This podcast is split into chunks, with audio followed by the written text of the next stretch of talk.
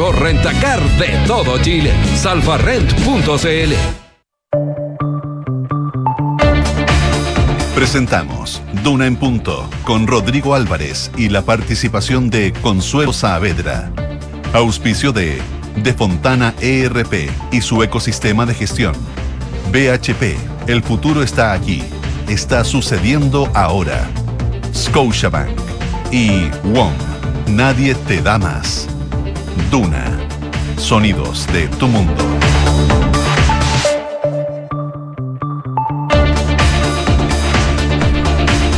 7 de la mañana en punto, son las 7 de la mañana en punto, jornada de día miércoles 8 de marzo.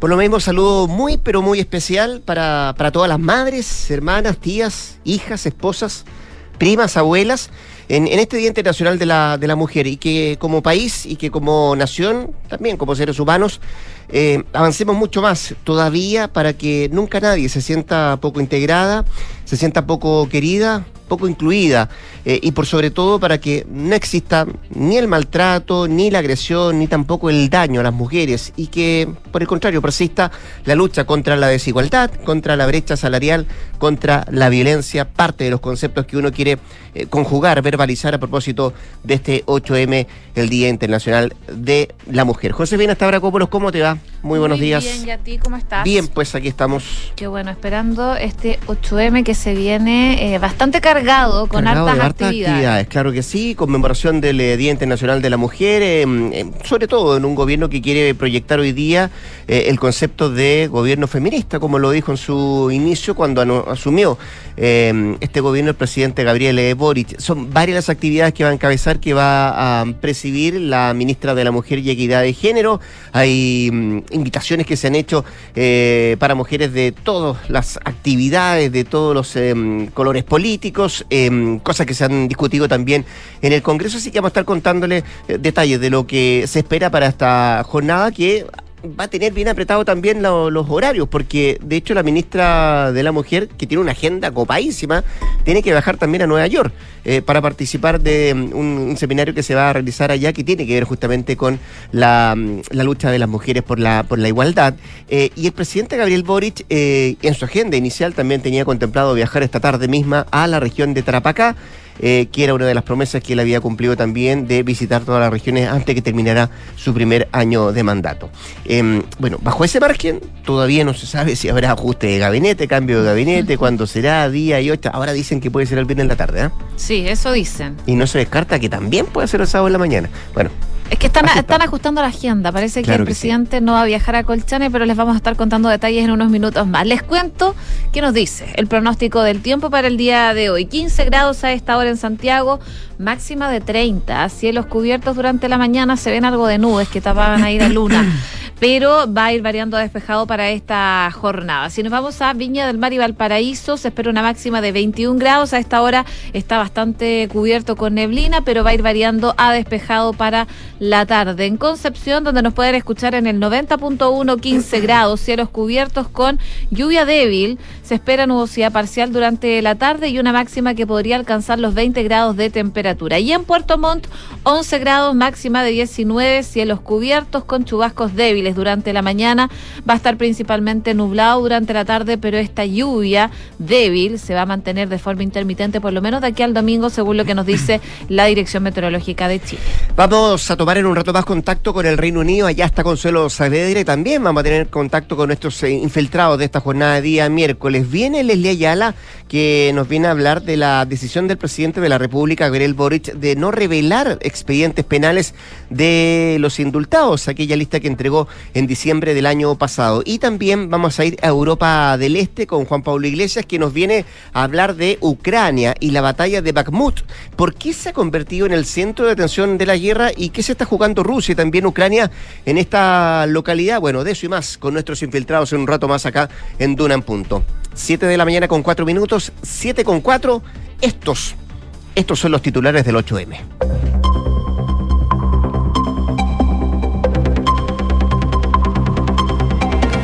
La marcha del 8 de marzo tendrá como ejes la memoria, la precarización de la vida y el proceso constituyente. A las 6 de la tarde comenzará la huelga general feminista, cuyo punto de partida será en Plaza Italia para avanzar hacia Metro Los Héroes. El gobierno anunció un acto en la moneda con su paquete de medidas enfocado en las mujeres.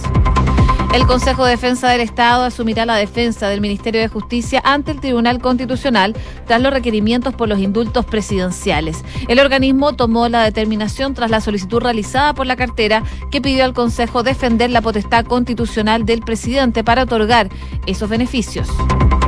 El ministro de Educación protagonizó una fuerte discusión con la diputada ecologista Viviana Delgado. El incidente se produjo a la salida de una comisión y la parlamentaria terminó descompensada. Su partido cortó relaciones con el gobierno hasta que el ministro Marco Antonio Ávila deje el gabinete. El Congreso aprobó una nueva prórroga del estado de excepción en la macrozona sur. En el debate, la ministra del Interior comparó el estado de excepción actual con el del expresidente Piñera. Ella dijo, hay un 57% menos de inmuebles incendiados, 63% menos de camiones incendiados y un 33% menos de, de predios usurpados.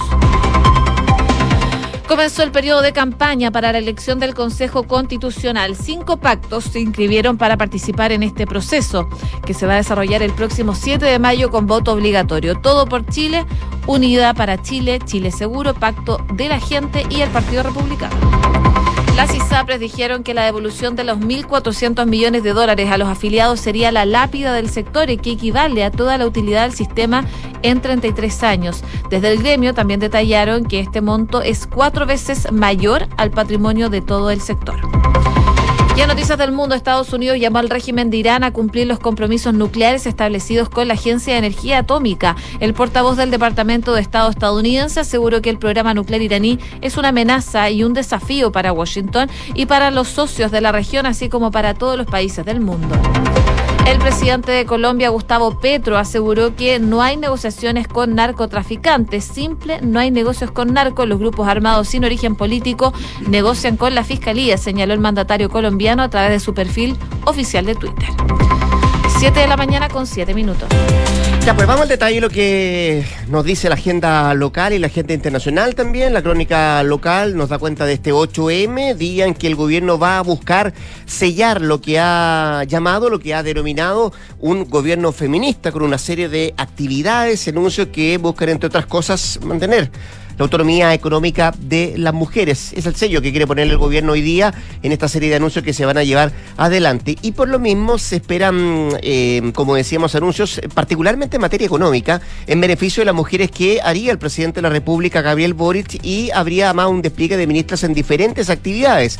Eh, lo decía y en la interna también lo ha manifestado el propio presidente con su gabinete, eh, que él quiere dar un paso al costado en esto, que sean las mujeres las que sean protagonistas de estas actividades que se van a realizar en este día. De hecho, la ministra de la Mujer y Equidad de Género, Antonia Orellana, confirmó, eh, entre otras cosas, más allá de la serie de actividades que tiene, la agenda bien apretada que tiene la secretaria de Estado, que en alguna de las actividades va a estar presente. Ha sido invitada la expresidenta de la República, Michelle Bachelet, que está invitada a una actividad ahí en el Palacio de Gobierno en La Moneda, ocasión donde también dirán presentes organizaciones de las mujeres de la pesca, eh, de actividades conexas, las organizaciones de mujeres rurales, también campesinas y las coordinadoras feministas, entre otras organizaciones que están eh, invitadas a este, a, este acto central que se va a realizar en el Palacio de Gobierno. Y por lo mismo, como decíamos, el presidente Boric encargó que esta jornada sean las mujeres las protagonistas y en la tarde él, de hecho, tiene contemplado, eh, programado dirigirse a la región de Tarapacá. Y por su parte, la ministra Orellana representará a Chile en la Comisión de la Condición Jurídica y Social de la Mujer, que es en Naciones Unidas. Eh, su estadía en la ciudad de Nueva York será durante el 9 y 10 de marzo para posteriormente regresar a nuestro país y estar presente en el Consejo de Gabinete convocado por el presidente Boric para el próximo día sábado. Al menos así está contemplado, ese es el itinerario de aquí al sábado que tiene que ver los ministros, pero particularmente hoy día y por eso sacamos a colación la actividad de la agenda bien apretada que tiene la ministra de la Mujer, tomando teniendo en cuenta este viaje que tiene que llevar adelante a los Estados Unidos. Así que muy pendiente de lo que pase en la moneda con estas actividades, la marcha también que está anunciada para el transcurso de la tarde y los anuncios que se hagan, em, insisto, que tendrían un sello más económico de parte del gobierno para esta jornada. A propósito de esto, de este 8M, ayer en el Congreso hubo un grupo de diputadas eh, feministas que presentaron un proyecto de ley para que todas las mujeres tengan medio día libre para mm, asistir a las marchas conmemorativas del 8 de marzo.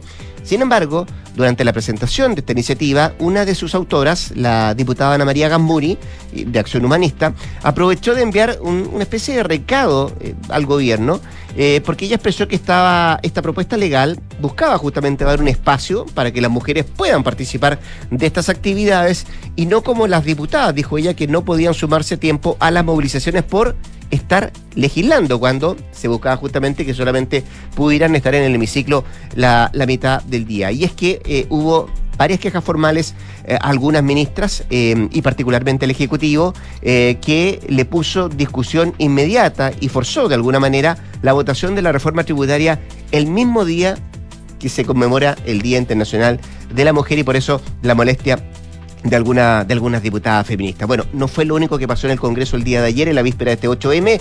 Eh, también hubo un, dicen testigos, un altercado bien fuerte mm. entre el ministro de Educación, Marco Antonio Ávila, y la diputada del Partido Ecologista eh, Verde, Viviana Delgado, que, entiendo, terminó con ella incluso en, el Policlínico de la Cámara, eh, una descompensación producto de este de esta discusión, de esta subida de tono que tuvo con el ministro de Educación. Sí, fue un incidente que se produjo a la salida de la sesión de la Comisión de Educación y ahí la parlamentaria eh, terminó descompensada por lo que fue atendida y estabilizada la enfermería de esa, de esa corporación. El diputado y secretario general de su partido, Félix González, acusó que... Eh, eh, Delgado fue víctima de una agresión por parte del ministro Ávila. Sin embargo, aún no se ha precisado exactamente qué se dijo en esa discusión. Ahora, lo que dice el dirigente del partido es que ellos se comunicaron eh, como seres humanos con la palabra, el cuerpo y la emoción. Entonces, aunque no se haya dicho garabatos, eso fue una agresión, una agresión gestual, una prepotencia por parte del ministro. Y lo que dicen ahora es que, bueno, eh, ellos como partido, Partido Ecologista Verde, van a cortar las comunicaciones con el gobierno mientras el ministro siga como ministro. Estas puertas de un cambio de gabinete que se podría generar el viernes, eh, haciendo presión de alguna forma a que se genere un cambio en el Ministerio de Educación. Ahora, el titular de Educación negó que haya habido una agresión de su parte y afirmó que se trató de una discusión que fue más bien acalorada, originada como estaba siendo tratada la situación de un colegio. Y ya lo que dijo es que él quería aclarar que eh, ambos tuvieron la discusión acalorada sobre cómo estaba siendo tratada la situación de un establecimiento y ambos lo que hicimos fue probablemente no llegar a un acuerdo. Esto más bien eh, es un malentendido y ofrezco disculpas correspondientes, no es la manera en que yo me relaciono con las personas, decía el, ministro Marco Antonio Ávila. Pero no fue lo único que ocurrió y que llamó la atención en el Congreso el día de ayer. Del 8M porque el diputado independiente Gonzalo de la Carrera, que es ex del Partido Republicano, protagonizó una nueva polémica cuando manifestó su rechazo a que su colega Tomás Rementería, que es independiente del PS, ingresara a la sala junto a su hija de un año y ocho meses. Él comparó la presencia de la hija con la de los subsecretarios, porque él dice, bueno, hay subsecretarios que no los dejan entrar al hemiciclo, bueno, porque vamos a dejar entrar a un niño o una niña. Bueno, de Reventería explicó que su decisión se debió a que él esperaba asistir de forma telemática a la sesión, algo que descartó debido a la importancia de los temas que se iban a tratar, así que tuvo que ir al hemiciclo con su hijo. Sí, no, no teníamos que dejarlo, dijo el diputado, o dejarle en este caso a esta niña, em, a su hija, porque em, le cambiaron el, horario, le cambiaron la votación. Se suponía que no tenían que votar en la tarde y que si había una sesión iba a ser telemática y por eso él manifestaba. Pero como le parecía tan importante esto, esta votación que se está llevando adelante, bueno, no le quedó más opción que eh, tomar a su hija y partir al, Congreso de Valparaíso para estar presente ahí. Entiendo que no hay sala cuna en la. No, eh, según, según tengo entendido, tampoco creo que no hay, que no hay sala cuna, no, no. Pero bueno, parte de... Las cosas del Congreso, 7 con 13. Estás en Duna en Punto. Hoy hablemos de la compleja situación que viven las ISAPRES hoy por hoy en nuestro país y las soluciones, podríamos decir, que hay sobre la mesa. Ayer fue un día bien complejo ¿ah? para la ministra de Salud, eh, que el lunes, tras reunirse con los parlamentarios en el Congreso, tanto senadores como también diputados, dio a conocer parte del proyecto que se está preparando, que se está estudiando en el Ejecutivo para evitar la caída del sistema, eh, pero sin embargo eh, no quería ella que las cifras se hicieran públicas por cuanto, decía, se sigue trabajando en este, este proyecto y se sigue todavía de alguna forma elaborando una, una minuta con, con números más precisos. Y por lo mismo, le pidió reserva con quienes se reunió con los presidentes de la Comisión de Salud, tanto del Senado como también de la Cámara de Diputados. Sin embargo, se hicieron públicas las cifras, pues. Eh, y se dice que serían hasta 1.400 millones de dólares los que el gobierno le dijo a los parlamentarios que eh, eh, tendrían que em, pagar o desembolsar las ISAPRES para dar cumplimiento a la sentencia de la Corte Suprema. Y ayer en la tarde, eh, tuvieron respuesta, pues, estos números insisto, no son los definitivos, lo que se preocupó ayer de aclarar tanto el superintendente de salud como también la propia ministra de salud, Jimena Aguilera, eh, de que esto se trata de un proyecto de ley corta que se está, se está acomodando, se están viendo los números. Pero hubo respuesta de parte de las ISAPRES a través de una declaración pública y en el texto ellas señalan que los montos conocidos equivalen a la utilidad total reportada por el sistema en 33 años. Estamos hablando de 1.400 millones de dólares y son cuatro veces mayores al patrimonio de todo el sector, es lo que dice la CISAPRE, es decir, son de una magnitud que obliga a cuestionar su sentido de realidad y que deben alertar sobre sus implicancias, dicen en este comunicado. Eh, también advirtieron que lo presentado no da viabilidad a las ISAPRES y al revés, sería la lápida del sector. Como proyecto carece de toda factibilidad financiera y genera expectativas desmedidas sobre supuestos cobros indebidos, cuya calificación resulta impropia y tajantemente rechazamos, pues la operación del sector cumple cabalmente los procedimientos instruidos, regulados y fiscalizados por los órganos estatales, es lo que dice parte de, este, de esta declaración pública que emitieron ayer las ISAPRES. Bueno, desde el gremio también alertaron que ha transcurrido más de la mitad del plazo que otorgó la Corte Suprema y lo que corresponde ahora es comprometerse con la salud de los chilenos y encauzar el debate hacia, dicen ellos, soluciones reales. Eh, bueno, el proyecto que el gobierno está ideando contempla por ahora que las ISAPRES empiecen a devolver mes a mes los montos que correspondan mediante excedentes. La idea es que el día cero sea el momento en que se inicien las devoluciones y el plazo para restituir los montos será de al menos, dicen, 36 meses dependiendo de cuándo se inicien las devoluciones. Bueno, hoy debieran proseguir las conversaciones, las reuniones de la ministra y el superintendente de salud con parlamentarios para seguir avanzando en este tema que, insisto, por ahora se ve bastante complejo y sigue abierta la duda de cuándo y cómo se va a cumplir con el fallo de la Corte Suprema, cuando además se van acortando los plazos de lo que estableció el máximo tribunal. Insisto también de que se trata, eh, y se preocupó ayer la propia ministra de Salud decir, bueno, son números que se están estudiando todavía, no son los definitivos. El tema es que mm, se había pedido reservas y se filtraron. Mm. Y eso generó la respuesta de parte de las ISAPRES. Así que el tema sigue todavía eh, debatiéndose. Mientras tanto, un tema que todavía sigue debatiéndose es eh, cuándo se va a hacer el posible cambio de gabinete. Sigue la incertidumbre respecto a esto de cuándo se va a concretar, aunque en el oficialismo ya está instalado que será antes del 11 de marzo. Y en los últimos días el mandatario ha eh, repetido que el ajuste no será fruto de presiones en torno a su oportunidad y contenido. Sin embargo, en las últimas horas el equipo del presidente hizo ajustes en su agenda, eh, agendas para esta semana, por supuesto, lo que se configuraría un espacio para dicho ajuste ministerial.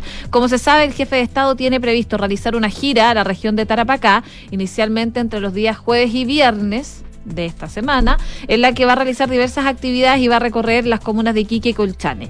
Es así como en la planificación original se tenía programado que la comitiva presidencial retornara a la capital pasada las 5 de la tarde de este 10 de marzo, el viernes. No obstante, durante mm, la jornada de ayer, a, distintas carteras cuyos ministros serán parte de la gira al norte del país, se les comunicó que no se viajará a Colchane, lo que estaba proyectado para la mañana del el viernes. Se le, se le preguntó a, a, presidencia, la tercera destaca eh, esto, la consulta, los motivos para mantener en suspenso el viaje a la comuna y se indicó que habían ciertos problemas climáticos y relativos a la movilización hacia la zona pendiente a solucionar. En la moneda, en todo caso, reconocen que esa posibilidad despejaría la agenda del viernes para que el presidente realice este ajuste ministerial que está preparando. En algún momento se decía, bueno, eh, producto de la agenda, lo más probable es que sea el sábado antes del comité político. Ahora eh, probablemente dicen podría ser el viernes. El viernes porque em, acortaría su estadía en el norte para estar más temprano acá. Se supone que llegaría a las 5 de la tarde, pero llegaría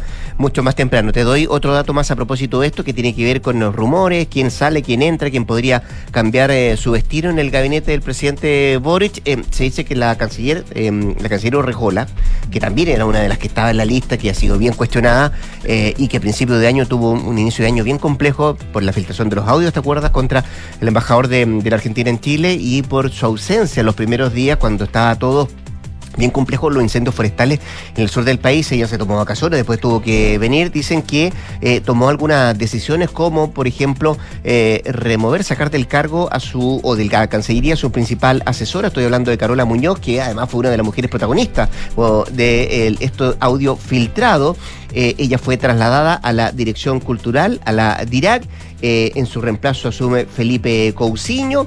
Eh, y dicen que a raíz de estos cambios que se ido generando ahí en la Cancillería, ella podría mantenerse como ministra de Relaciones Exteriores.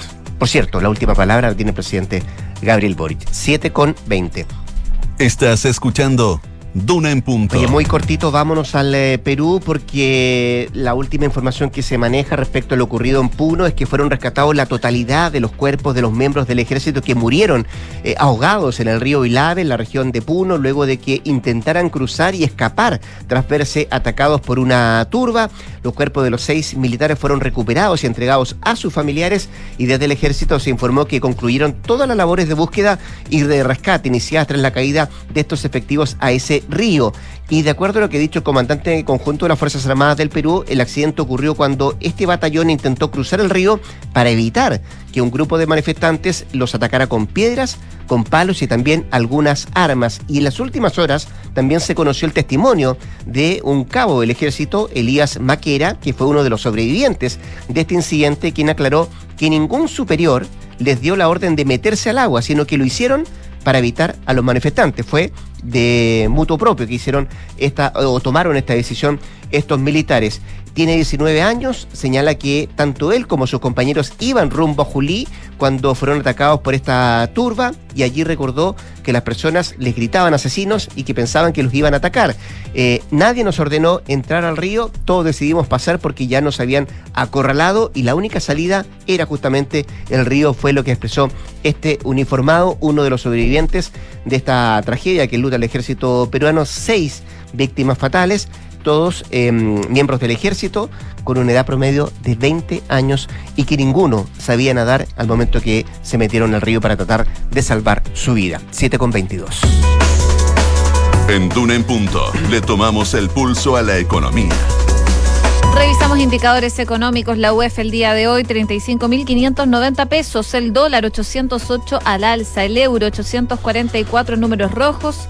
El IPSA, 5.403 puntos a la baja. Y el cobre, 3,98 dólares la libra. ¿Qué trae la prensa económica? Pulso destaca como principal titular y SAPRES dicen que devolución de 1.400 millones de dólares a afiliados sería lápida del sector y que equivale a toda la utilidad del sistema en 33 años. También destaca como otro de los titulares Pulso, reforma tributaria la DC complica aprobación del proyecto en sala de la Cámara al condicionar sus votos al gobierno. Y el financiero que destaca, ¿cuánto más seguirá el ajuste? Se pregunta las cinco señales del bajón del gasto en la economía chilena. Ella se ha cansado de tirar la toalla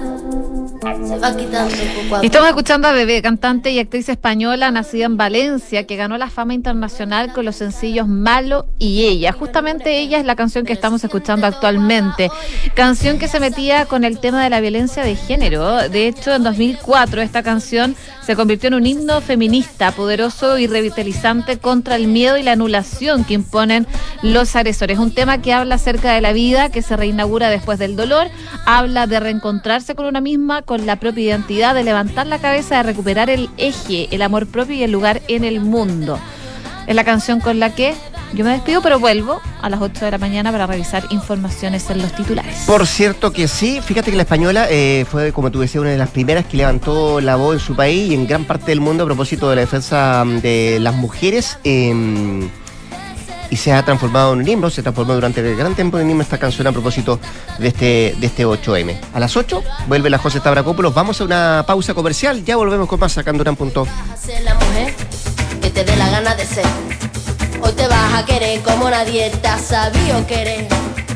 Hoy vas a mirar para adelante que para atrás. Control. Llegó Marcio y Recursos Humanos ya está en modo digital con Senda de De Fontana. Remuneraciones, check. Vacaciones, check. Firma digital, check. Declaraciones juradas, check. Comunicaciones, check. Apps para colaboradores, check. Todo bajo control y eficiente con De Fontana. Recursos Humanos está listo para despegar.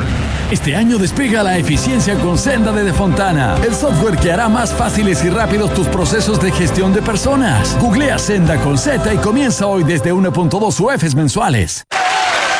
En Scotia te damos un impulso para diversificar tus inversiones a un bajo riesgo. Hasta el 23 de marzo. Nuevo fondo Scotia estructurado deuda nominal con una rentabilidad no garantizada de hasta 10,9% al término del fondo, sin monto mínimo de inversión y ventanas de liquidez trimestrales libres de comisión. Encuéntralo solo en Scotia. Infórmese de las características esenciales de la inversión en este fondo mutuo establecido en su reglamento interno y scotiabankchile.cl. La rentabilidad o ganancia obtenida en el pasado por este fondo no se garantiza en el futuro. Los valores de las cuotas en fondos mutuos son variables. Este fondo no se encuentra garantizado y por su naturaleza estará afecto a condiciones de mercado y por tanto el aporte podría exponerse a pérdidas parciales o totales de capital. Infórmese sobre la garantía de los depósitos en su banco o en cmfchile.cl. Marca registrada de Banco of Nova Scotia utilizada bajo licencia. Aló, amor. Oye, por aquí ya pasé a buscar a los niños y vamos camino al fútbol. ¿Tú qué tal? Ya, bacán. Yo estoy llegando a la casa que seguro deben estar por llegar de Berisur. Buenísimo. Según lo que conversé con ellos, debería quedar todo instalado y funcionando hoy mismo. Sí, me dijo tu papá que fue muy rápido todo. Ya, amor. Nos vemos en un rato. Protege lo que más quieres. Calcula online en berisur.cl o llama al 600-385-0003. Activa Berisur. Activa tu tranquilidad. Esto es Duna en Punto con Rodrigo Álvarez. 7 de la mañana con 25 minutos, 7 con 25, seguimos acá en el 89.7 haciendo Duna en punto y en este día, en este 8M, conversamos con la alcaldesa de la Comuna de Providencia, Evelyn Matei, a quien tenemos en la línea telefónica y saludamos de inmediato. Alcaldesa, ¿cómo está usted? Muy, pero muy buenos días. Muy buenos días, Rodrigo. Una alegría conversar contigo. Oiga, un día especial. eh, cuando Evelyn uno Es dice, un día bueno, especial. de- claro, uno dice, bueno, no debería ser un día, debería ser todos los días especiales, ¿o no? En, en este aspecto, digo. Me pasa, me ¿Mm? pasa que el tema de la mujer eh, es algo que en realidad a las mujeres le golpea en forma cotidiana. Mm.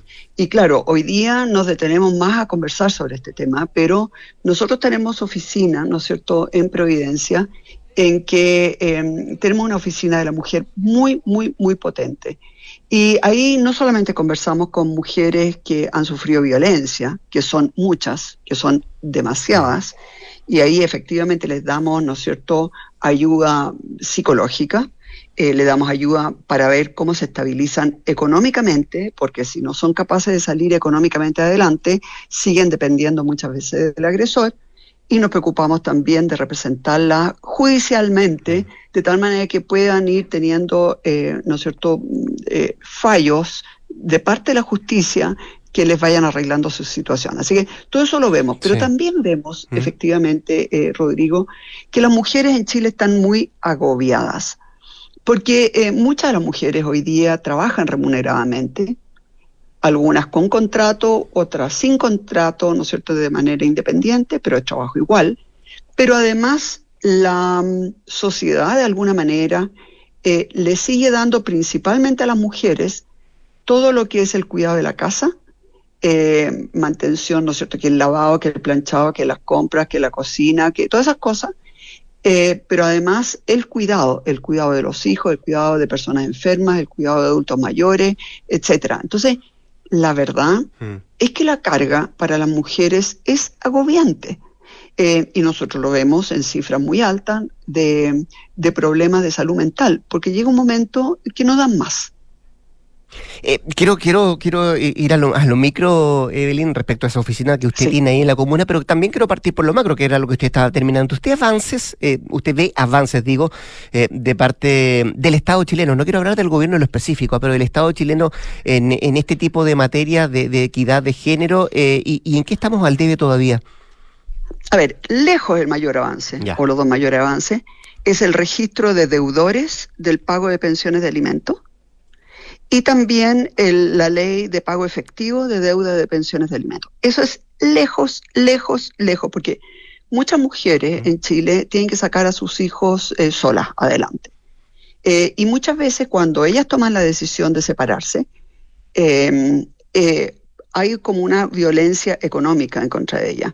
Eh, y los hombres empiezan a esconder efectivamente los, eh, los ingresos que tienen. A mí me tocaba, por ejemplo, ver eh, en el Ministerio del Trabajo que en, en muchas partes preferían eh, que les pagaran un gran bono de, por ejemplo, después de una huelga o algo así, en vez de un aumento de sueldo. Y después me empecé a dar cuenta que, claro, el bono en general no entra eh, en los cálculos que hacen los jueces de familia eh, y por lo tanto no le van, no le tocan a, los Mm. a las a las mujeres anteriores, a, a, digamos, a, a los hijos que ya tuvieron y que- con los cuales ya no están. Entonces, eh, eh, todo el tema de negarles la plata es algo que a las mujeres eh, realmente eh, es de los principales problemas, digamos. Y sin embargo, a mí me llama la atención que habiendo sido estas dos leyes tan sumamente importantes, eh, se les haya dado tan poca difusión, tan poca ayuda por parte del actual gobierno. eh, y al actual gobierno lo veo mucho más encasillado, ¿no es cierto?, en temas de salud reproductiva, salud de las personas que, en fin, m- muy, muy, muy elitista, muy elitista la discusión que hay hoy día en el eh, Ministerio de la Mujer y de Equidad de Género. En cambio, lo que las mujeres necesitan es que en la práctica, en el día a día, les vayan aliviando la tarea. Y eso yo siento que hubo avances enormes, eh, pero fueron principalmente en el anterior gobierno. Son esas dos leyes, yo te diría lejos lo más importante que ha pasado en los últimos cinco años. ¿Y, y cómo hacer, eh, Evelyn? Estamos hablando con la alcaldesa de Providencia, Evelyn Matei. ¿Cómo hacer para promover, por ejemplo, el empoderamiento y la participación activa de las mujeres, por ejemplo, en todos los espacios? Estoy hablando acá, eh, lo que compete, por cierto, al Estado, pero también al sector privado. Mira, yo eh, toda mi vida fui, eh, o más bien cuando era muy joven, siempre estuve en contra de las cuotas. Eh, porque yo siempre sentía que las mujeres podíamos llegar por nuestros propios eh, Méritos, ¿no? méritos.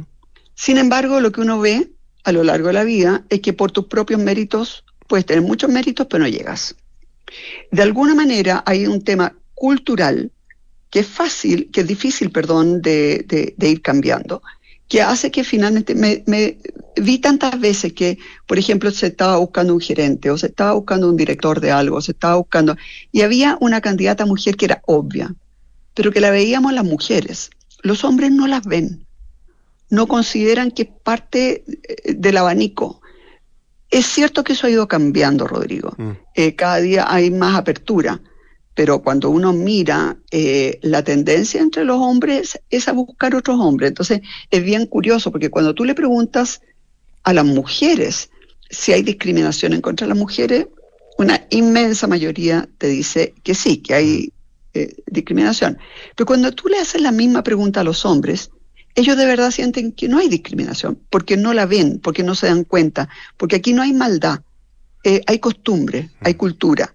Y entonces yo, por lo tanto, en esta época siento que eh, sí, yo pondría cuotas. Eh, en, mi en el municipio de Providencia, por ejemplo, nosotros no tenemos un sistema de cuotas, pero eh, como el 56% de todos los cargos directivos están ocupados por mujeres.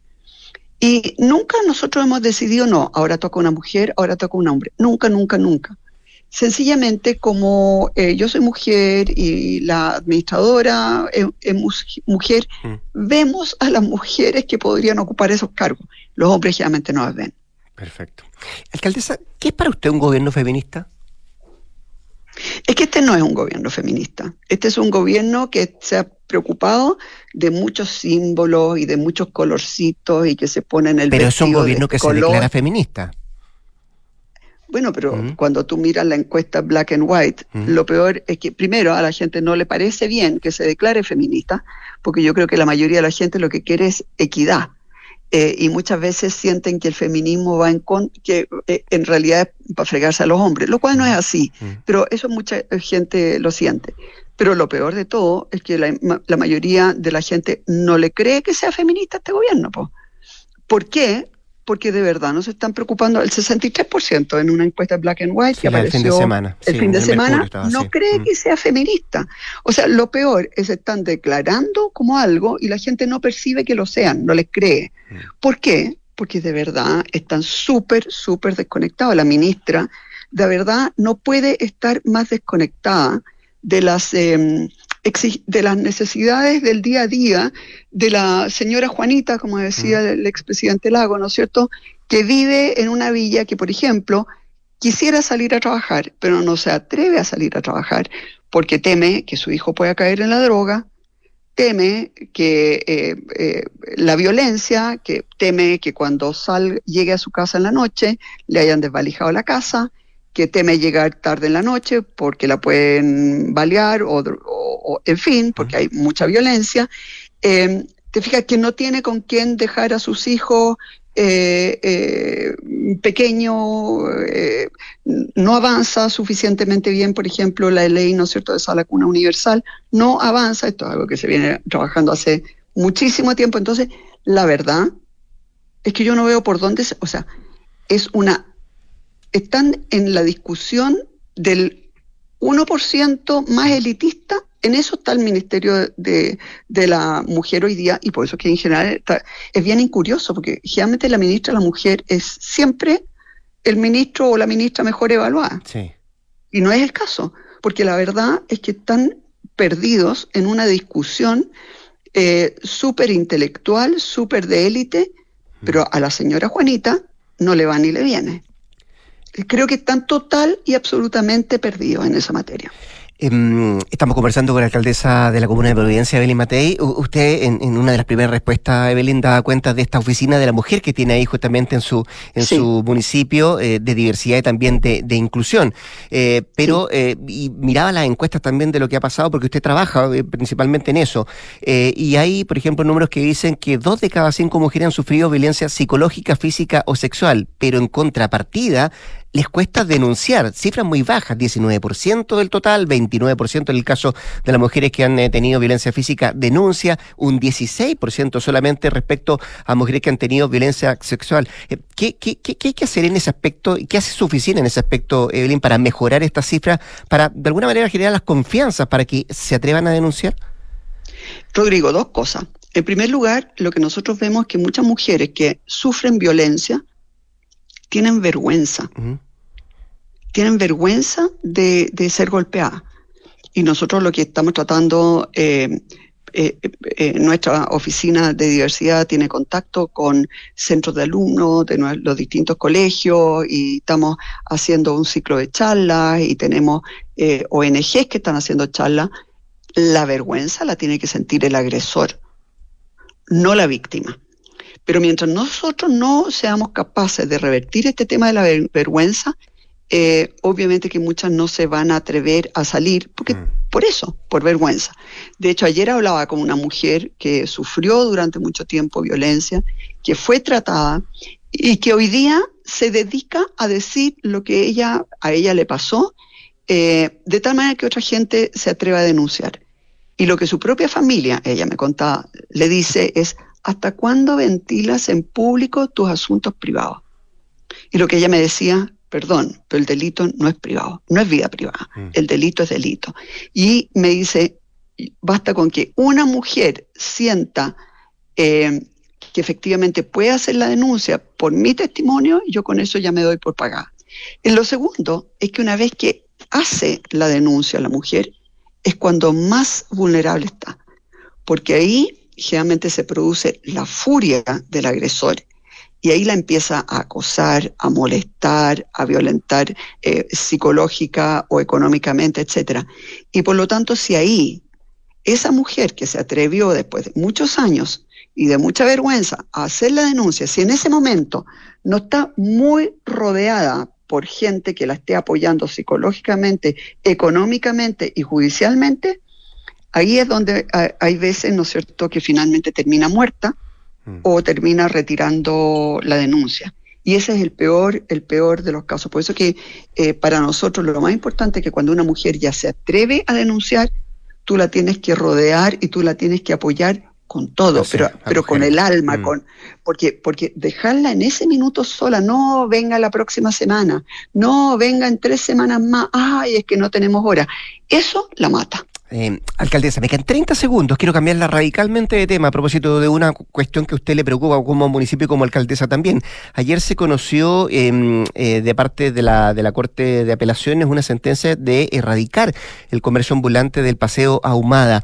¿Qué le parece este fallo como primera cosa? Y segundo, ¿puede sentar un precedente? Me parece maravilloso.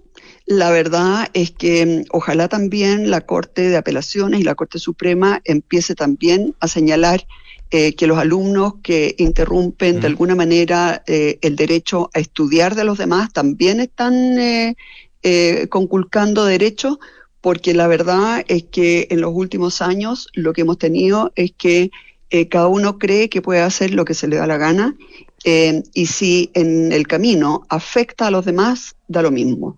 Así que me parece espectacular el fallo. Eh, obviamente que para nosotros los, los, eh, alcaldes es súper difícil hacerlo, pero en la medida que tenemos un mandato de la Corte de Apelaciones, eso nos va a permitir, ¿no es cierto?, exigir que nos den más eh, facultades, que nos den mayor... porque en realidad una cosa es la exigencia de lo que nos ponen eh, y la responsabilidad, y otra cosa es que efectivamente tenemos súper pocas facultades. Nosotros, nuestros inspectores fiscales eh, eh, municipales debieran poder, por ejemplo, quitar toda la mercancía ilegal, debieran poder pedir y exigir el carnet de identidad para pasar la multa y debieran poder en, efectivamente, ¿no es cierto?, cumplir, hacer cumplir más eh, los fallos de los jueces de policía local cuando las multas no se pagan. Así que con este fallo nosotros vamos a poder empezar a exigir mayores facultades para poder cumplir ese fallo que yo creo que hace mm. justicia con la gente que efectivamente paga impuestos y trata de hacer bien las cosas. La alcaldesa de la Comuna de Providencia, Evelyn Matei, conversando esta mañana con Duna. Alcaldesa, muchas gracias. Que esté muy bien. ¿eh? Un gusto, Rodrigo. Que esté muy bien. Igualmente. Chao. 7 con 40, vamos a la pausa. Conecta la gestión de tu empresa con Sapiens CRP y tu área de gestión de personas con Senda. Ambas soluciones de Defontana y su ecosistema de gestión empresarial. Integra todos los procesos de tu compañía en defontana.com. Construir un mejor futuro está sucediendo ahora y son los recursos esenciales como el cobre que produce BHP en Chile los que ayudan a hacerlo posible. El futuro está aquí. Descúbrelo en eh, bhp.com slash mundo mejor. Y en WOM te dan más red, más conexión y más gigas para que puedas conectarte estés donde estés y a un precio justo, porque son la red 5G más grande del país y no van a parar. WOM, nadie te da más. Pausa y al regreso, Consuelo Saavedra y nuestros infiltrados, Juan Pablo Iglesias y Leslie Ayala, Canduran Punto. Vamos y volvemos. Construir un futuro mejor es responsabilidad de todos. Mientras más países adoptan medidas para reducir las emisiones de carbono, la demanda de productos y servicios esenciales para el crecimiento económico sigue en aumento. No es fácil, pero son recursos como el cobre producido por BHP en Chile los que ayudan a hacerlo posible. El futuro está aquí. Descubre cómo en bhp.com slash mundo mejor. En Scotia te damos un impulso para diversificar tus inversiones a un bajo riesgo. Hasta el 23 de marzo. Nuevo fondo Scotia estructurado deuda nominal con una rentabilidad no garantizada de hasta 10,9% al término del fondo, sin monto mínimo de inversión y ventanas de liquidez trimestrales libres de comisión. Encuéntralo solo en Scotia. Infórmese de las características esenciales de la inversión en este fondo mutuo establecido en su reglamento interno y scotiabankchile.cl. La rentabilidad o ganancia obtenida en el pasado por este fondo no se garantiza en el futuro. Los valores de las cuotas en fondos mutuos son variables. Este fondo no se encuentra garantizado y por su naturaleza estará afecto a condiciones de mercado y por tanto el aporte podría exponerse a pérdidas parciales o totales de capital. Infórmese sobre la garantía de los depósitos en su banco o en cmfchile.cl. Marca registrada de Banco of Scotia En el norte, en el centro y en el sur. Te damos más red, más conexión y más libertad para que te puedas conectar desde donde estés. Con la red 5G más grande del país. Y no vamos a parar. Nadie te da más. Aló, amor. Oye, por aquí ya pasé a buscar a los niños y vamos camino al fútbol. ¿Tú qué tal? Ya, bacán. Yo estoy llegando a la casa que seguro deben estar por llegar de Berisur. Buenísimo. Según lo que conversé con ellos, debería quedar todo instalado y funcionando hoy mismo. Sí, me dijo tu papá que fue muy rápido todo. Ya, amor. Nos vemos en un rato. Protege lo que más quieres. Calcula online en berisur.cl o llama al 600-385-0003. Activa Berisur. Activa tu tranquilidad. Ah, no sabes el dato que te tengo de Salfarrent. Ya, sí sé, que reservaste con tiempo en Salfarrent para conseguir el mejor auto a un super precio y así, luego de disfrutar del viaje, lo devolvías de forma fácil y te juntabas conmigo a pasarme el dato para que yo también reservara con tiempo. Pero lo que tú no sabes es que yo ya lo hice, Buena. Tú también puedes anticiparte reservando tu auto en salfarrent.cl. Por esto y mucho más, somos el mejor rentacar de todo Chile. Escuchas Duna en punto. Duna 89.7.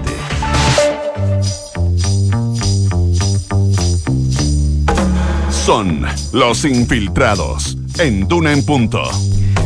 7 con 43 de la mañana, 7 de la mañana, 43 minutos. Consuelo Saavedra, ¿cómo te va? Muy buenos días. Hola, ¿cómo están? Muy buenos días. Todo bien, muy fuerte, te escuchamos. Sí. Muy fuerte. Eh, ahí sí. Eh, está Leslie Ayala también, una de nuestras infiltradas de manera remota, ¿no? Leslie, ¿cómo te va? Buenos días. Hola, muy buenos días a todos. Ay, perfecto, suena muy bien. Eh, buenos días, Leslie. Acá en el estudio, Juan Pablo Iglesias. Hola, hola, bueno. también de esta jornada. Buenos días, ¿cómo están? Buenos días. Eh, indultos, Leslie. Partamos por ahí. La lista del la próxima presidente. semana- ¿Mm? La próxima semana va a ser clave en cuanto al tema de los indultos que provocaron toda esta situación del presidente de la República. Recordemos a fines del año pasado que terminó con el fin de la mesa de seguridad que estaba impulsando el gobierno también como uno de sus eh, coletazos. El Tribunal Constitucional se reúne justamente para revisar el tema de la constitucionalidad del otorgamiento de, esto, de esta prerrogativa que es exclusiva del presidente y que es llevada entonces a juicio por parte de parlamentarios de Chile. Vamos al Tribunal Constitucional. Hubo una situación, Rodrigo, eh, Juan Pablo y Consuelo, que te- escrito que ha generado cierta polémica. Eh, se ingresó a la medianoche del domingo pasado, eh, fue publicado por Exante, donde el presidente de la República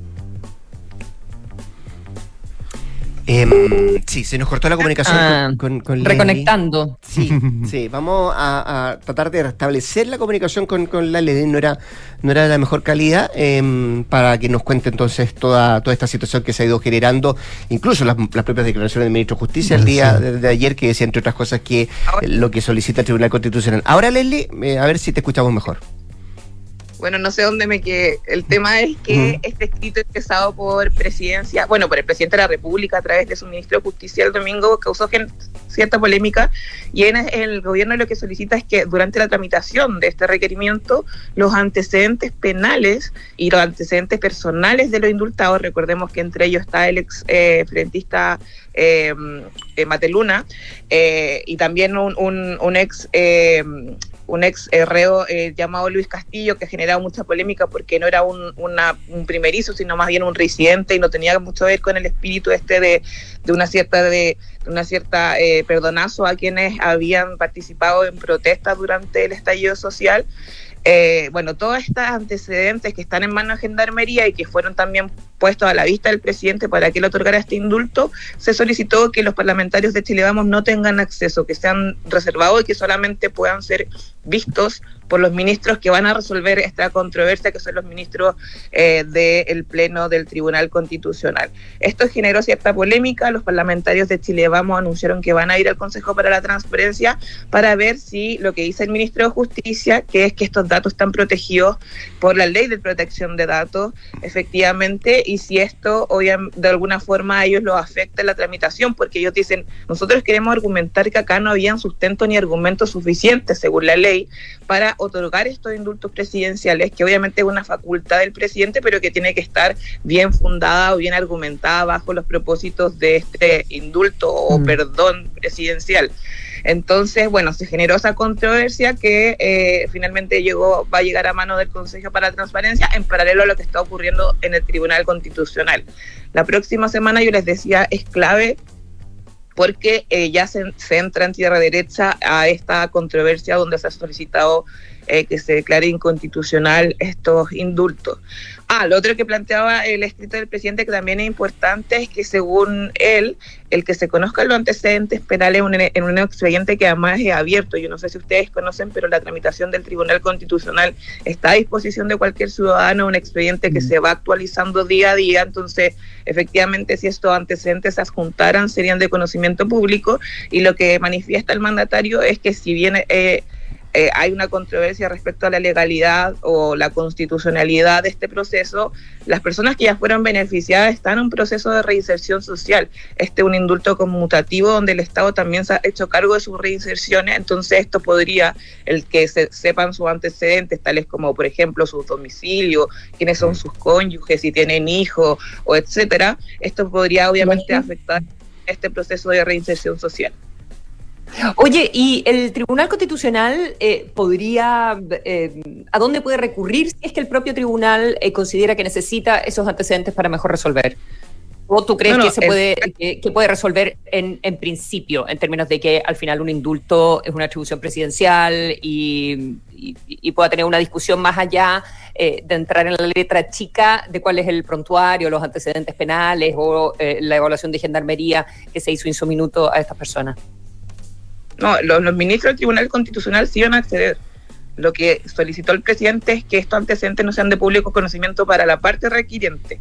En este caso, los parlamentarios de Chile Vamos y tampoco se ha expuesto en este expediente virtual en que se tramitan Ok. las causas del Tribunal Constitucional. Pero evidentemente se Entonces, y, ya, y, y entonces, ¿cuál sería, ¿cuál sería el problema? Si igual el Tribunal Constitucional va a poder tomar la determinación o eh, los parlamentarios consideran que para, no sé, eh, poder llevar este tema a, a un- a una discusión parlamentaria necesitan los antecedentes. Es que ellos dicen, si nosotros estamos planteando que esto no es fundado, nosotros tenemos que también conocer todo el expediente eh, que hay y toda la información, porque es parte de los argumentos que nosotros vamos a poder aportar a lo que ya pusimos en el requerimiento.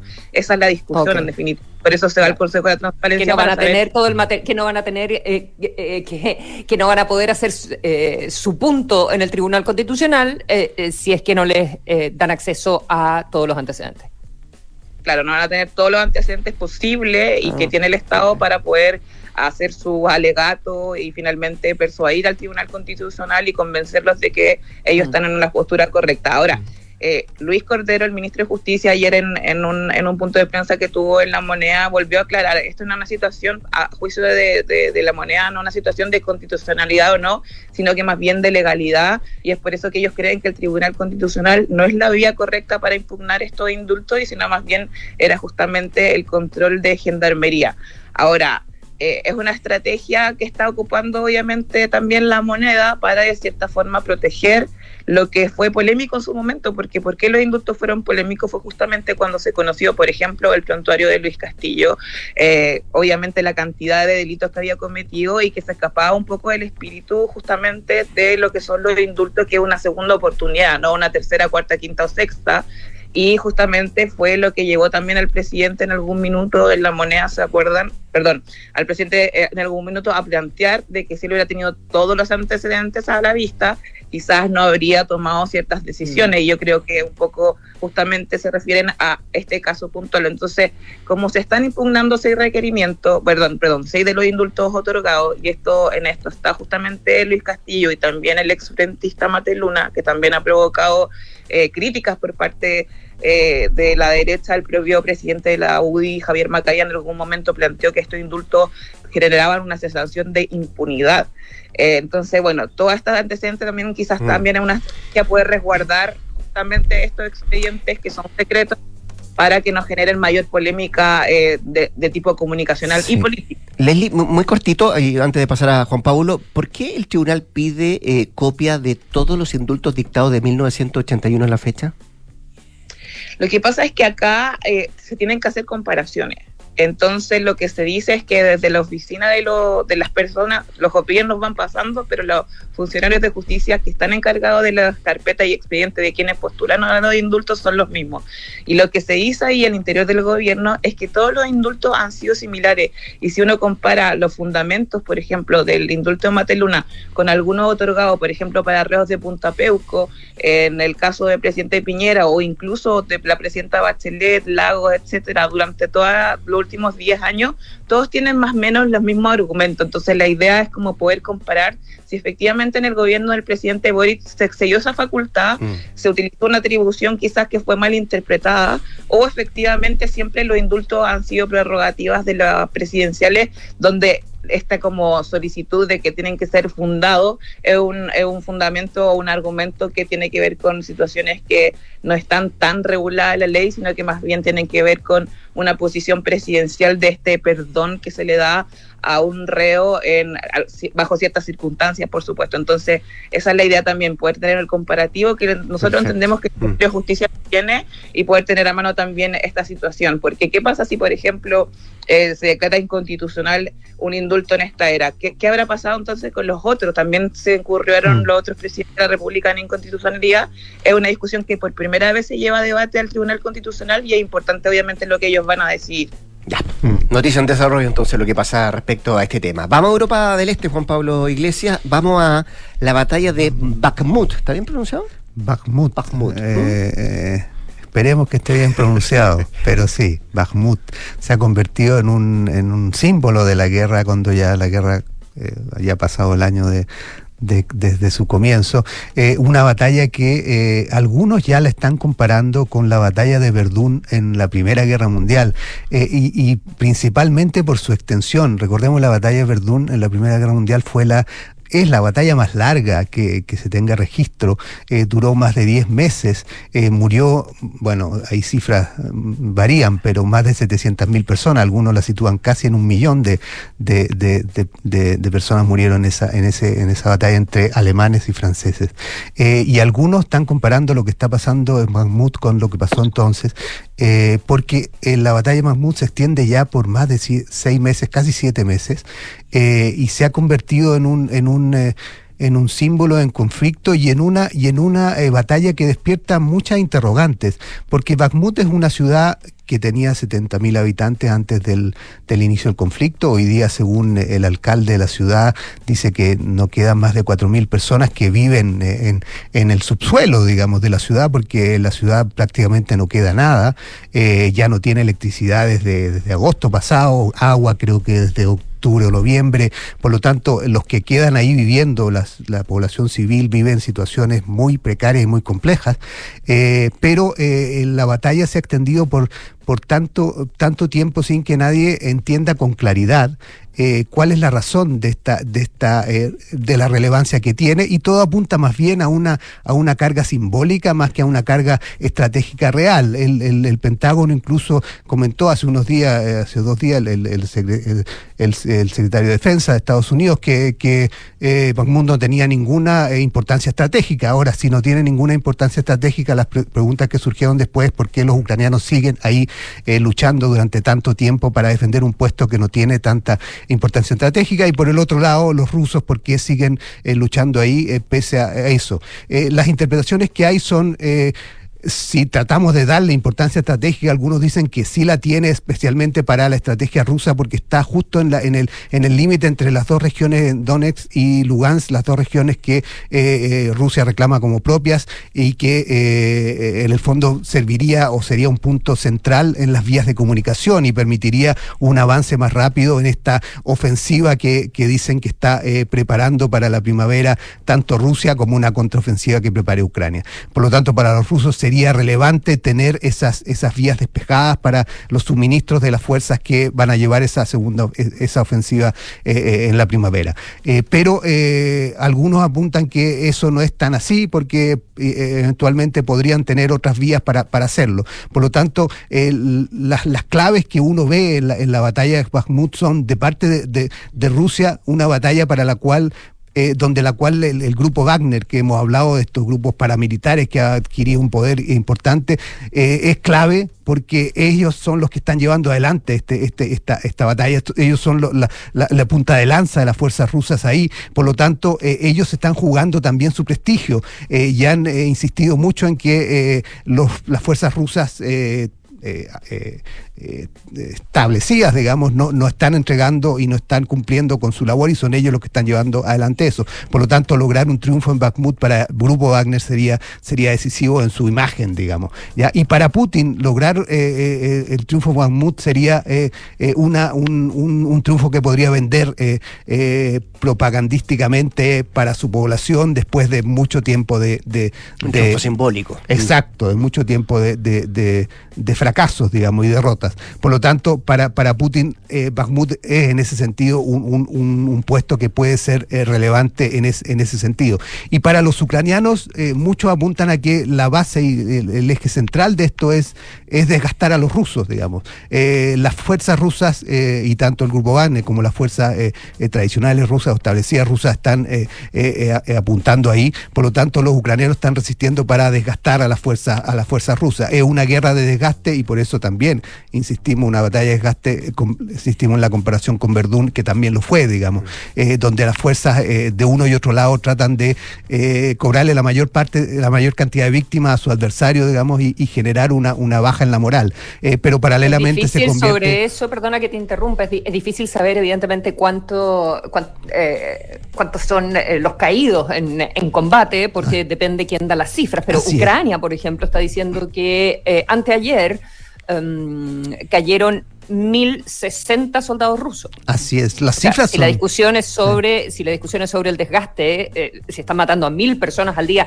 eh, solo a los rusos hay una discusión eh, si esas cifras son, son reales o si no, y si esas cifras son reales, bueno, cuál es la proporción eh, eh, con, con la cantidad de ucranianos que están, que están muriendo, y ahí hay, eh, bueno, diferentes, diferentes versiones.